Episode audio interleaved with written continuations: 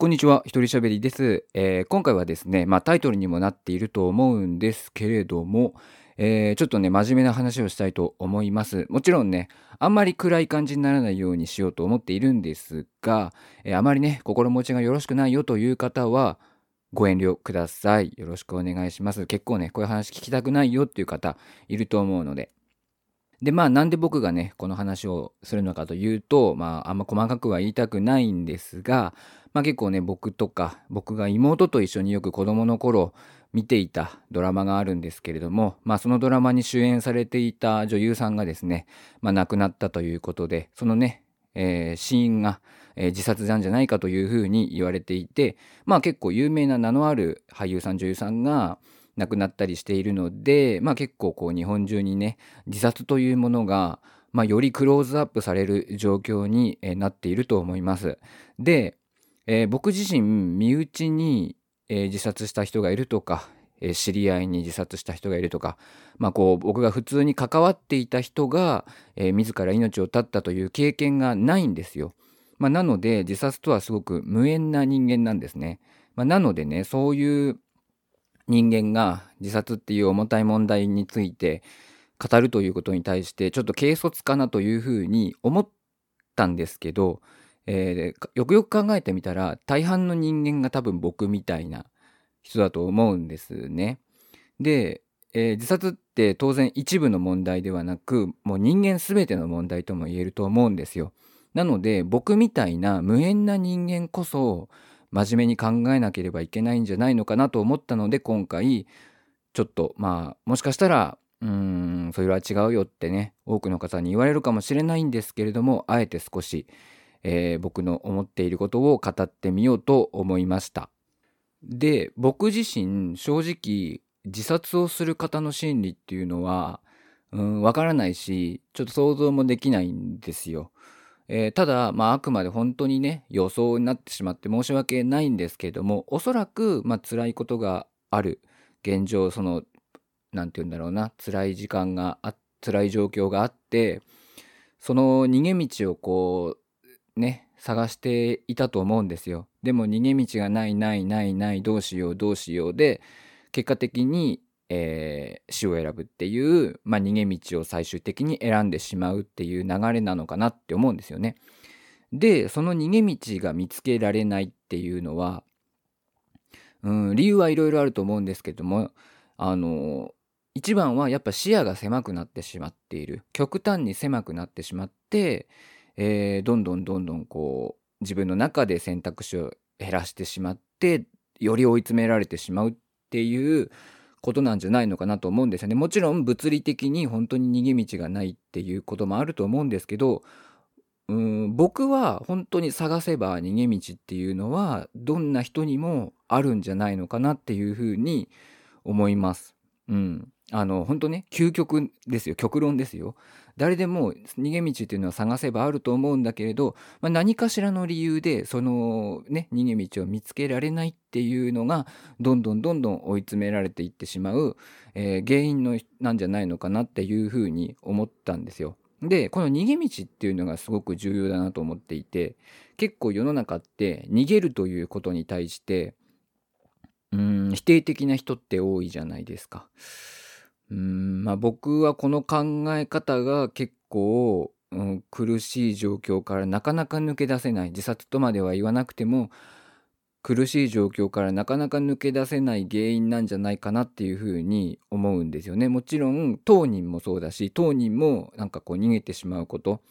えー、投げ出してしまうことに対して少し後ろめたさをやっぱ感じ罪悪感みたいなものを感じていてえ周りも、うん、逃げちゃダメだよ。ちゃんとやりきれよ、みたいな。頑張れよっていうような価値観を持ってるから、それで、うん、追い詰められていっちゃう人がいると思うんですよ。で、だから、例えば本当にね、自殺を考えている人がいた時に、うん、ちゃんと逃げ道を教えてあげられる人。こういうふうに逃げたらいいんだよ。逃げた後はこうすればいいんだよ。こうなるから大丈夫だよ。っていうことを、うん、ちゃんと教えてあげられる人。っていうのがいたら僕は少しはこの自殺という決断をする人、まあ、自殺というものを防げるんじゃないのかなって。いうふうに思っています。だから僕とし、うんと、なんだろうな、ちょっと言葉を選ぶのがすごく難しいんですけど、人生において、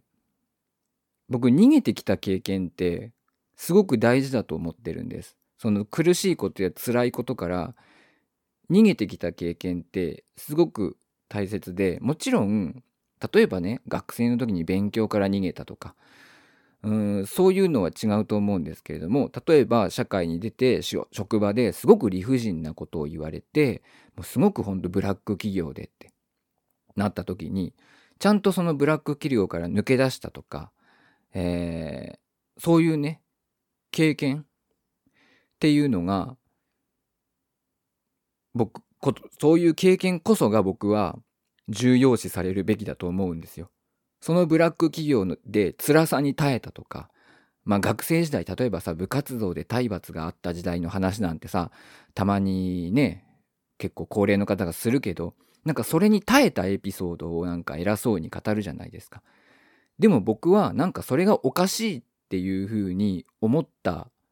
方が、のエピソードの方が僕は大事だと思うんですよね。うん。あれはおかしかったよって。だから俺はあれから逃げたんだよって。いうエピソードの方が僕はすごく大事だと思っていてそういう経験を持っていれば例えば仕事をねブラック企業から仕事を辞めた経験を持っていればブラック企業に勤めていてもう本当に毎朝憂鬱でどんどんどんどん視野も狭くなってきてもう辞めるという選択肢すらもう頭に思い浮かばないような状態になっちゃっていつ駅のホームに身を投げ駅のね線路に身を身を投げ出すかわからないような状況になってる人のことも救える可能性があると思うんですよね。俺はこうやって辞めたよ。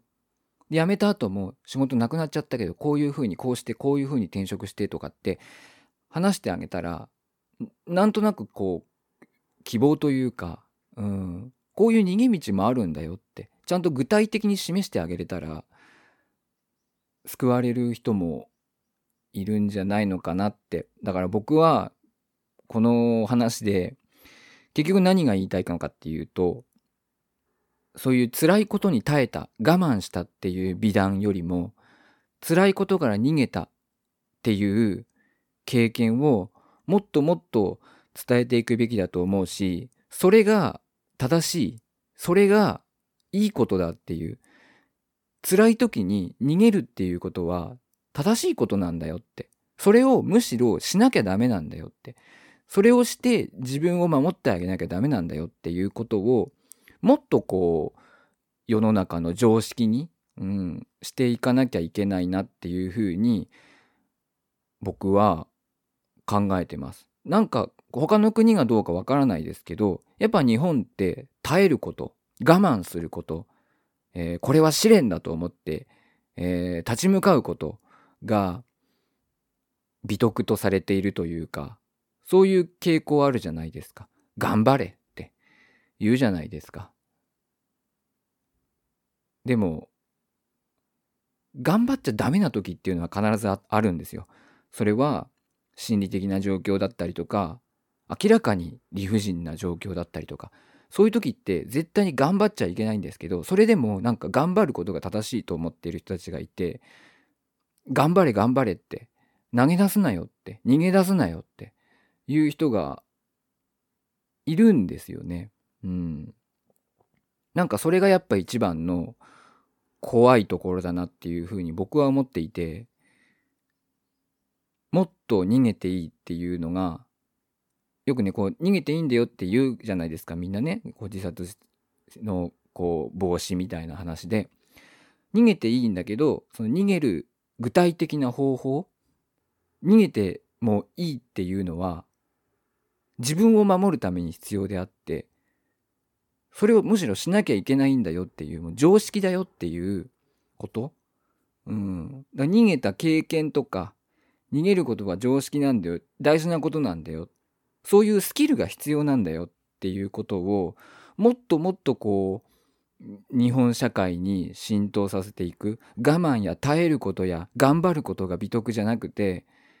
うん、辛くて苦しいことから逃れていくっていうむしろ人間の本能としてはそっちが普通ですからね。辛いこと苦しいことから本来避けたがる避けるべき生き物ですから。避けるべきですから。生き物みんなそうでしょ。痛いところにわざわざ行かないでしょ。人間のもうね、そのあえてそこから逃げれなくなっちゃってるっていうのは本能にとからしてもおかしい。もう脳の働きからしてもおかしいから、うん、ちゃんと逃げれるような環境、うん、っていうのをちょっと日本全体、まあ、世界的に見てもそうなのかも分かんないですけど、うん、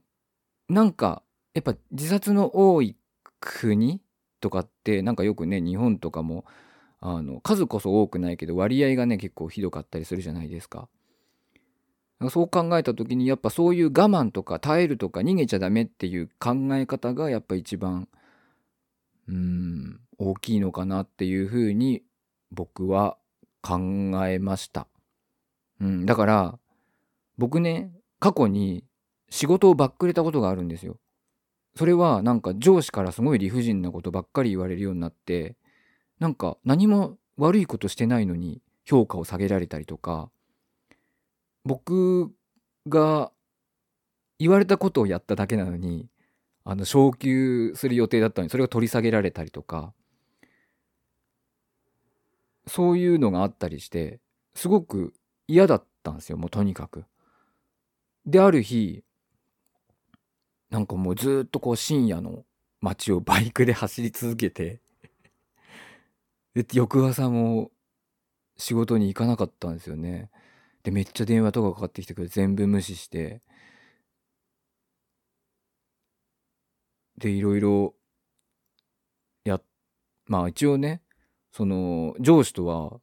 一回も顔合わせなかったんですけど、まああの、その職場の先輩の人が大丈夫かっていうふうにこう聞いてくれて、すいませんってって、もうちょっとほんと辛くて無理ですって言ったら、あ、その別にね、その仕事に来なくなったことは起こってないよって。でまずお前の健康状態だけ教えてくれと。大丈夫なのかって。あ、そう、体は大丈夫ですって。いう、まあそんな話もあって、これ何のために話したのか分かんなくなっちゃいましたけど、まあとにかく僕もね、仕事をバックれて、バックれた結果退職したっていう経験があるんですよ。それも一つの僕の中の逃げてきた経験なんですよね。うん。だからそういうなんか経験を僕は一見すごく無責任でずるくて社会人としてだらしないなって。確かにそうなんですよ。バックレるって一番最悪だから。でも僕はそこをやめたっていう決断に関しては良かったと思っていてうん僕を肯定してほしいわけではないですけどでもこういう経験こそなんか伝えていく。うんべきなんじゃないのかなっていうふうに思うんですよね。なんかこう責任だとかさ社会人としてとかさ大人としてとかさなんかそういうのなんてさ自分の体とかさ心とかさ自分の人生に比べたらさどうでもいいと思うんですよ。うん。僕は。全然会社とかに迷惑かけても僕はいいと思うんですよね。自分がだって限界なんだもん。限界の時に会社の迷惑になるからって気持ちもわかる、すごいわかるんですよ。僕もそう思うから。でも、かけていいと思うんですよね。うん。それかけられた方は迷惑かもしれないです。迷惑だし、あんなんだよって思うかもしれないけど、せめてその会社じゃないその第三者周りの人はまあそれもしょうがないよなっていう風なうんなんだろうな。このうまくバランスがちょっとわからないですけどうんなんかそういう話？なんかそういうのがもっとなんかこう日本社会の中で当たり前になっていってほしいなって思いました。今回 今回これ編集大変だな。めちゃめちゃいろんなとこカットするんだろうな。なんかね、僕、あの、引退した野球選手がね、すごく、あの、体罰が問題にな、体罰というか暴力が問題になった高校の出身の人なんですけど、僕は体罰があったから成長できた。先輩たちに殴られてきたから成長できたみたいな話をしていて、いや、それは違うよってすっげえ思ったんですよね。それを美談として語る。自分の成功ヒストリーとして語る。それは違うよって思ったんですよね。その人のポテンシャルからすれば、ちゃんとした指導を受けていれば必ずプロにはなれたし、その人ね、なんかこう、すごい一流の選手だったんですけど、僕の中では超一流ではないんです。なんでかっていうと、こうタイトルを取ってなかったりするんですよ。その野球選手。ホームラン王とか、打点王とか。体罰じゃなくて、ちゃんとした指導を受けていれば、もっとすごい選手になれたかもしんないじゃんって。で、あなたの力なら体罰なんか受けなくても、プロにはなれたってって思ったんですよ。なんかその選手が、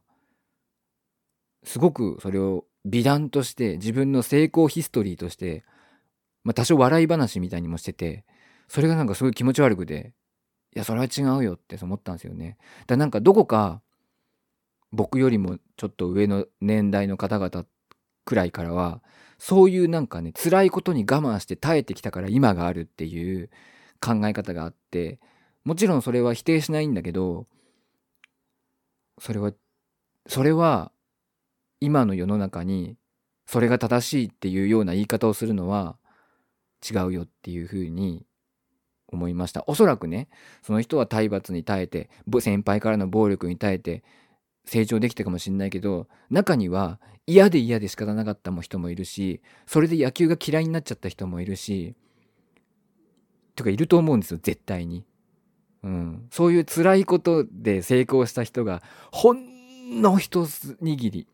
もうほんと0.00001%で何十パーセントの人が嫌な気持ちをして辛い思いをして本当は野球選手になりたいプロ野球選手になりたいって思っていた夢を捨ててきているはずなんですよそういう辛い思いをしてだそう考えるとうん何て言うんだろうななんか辛いことに耐える我慢するっていうそれを美徳とする文化っていうのは本当に滅びてほしいなっていうふうに僕は思いました。ギリギリ話脱線してないと思うんですけど、どうでしょうか？はい。というわけで今回はですね、えー、自殺から、まあちょっとこう僕なりの考えですね、うん、を、えー、お話しさせていただきました。うん。まあ、ちゃんとこう逃げる技術っていうのは僕は必要だと思います。案外ね、案外バックレでも大丈夫なもんなんで、はい。あのー、引き際ね、うん。引くときは引くっていうやつですよ、本当に。うん。リタイアしていきましょう。はい。というわけで、以上です。ありがとうございました。た一人喋りでした。バイバイ。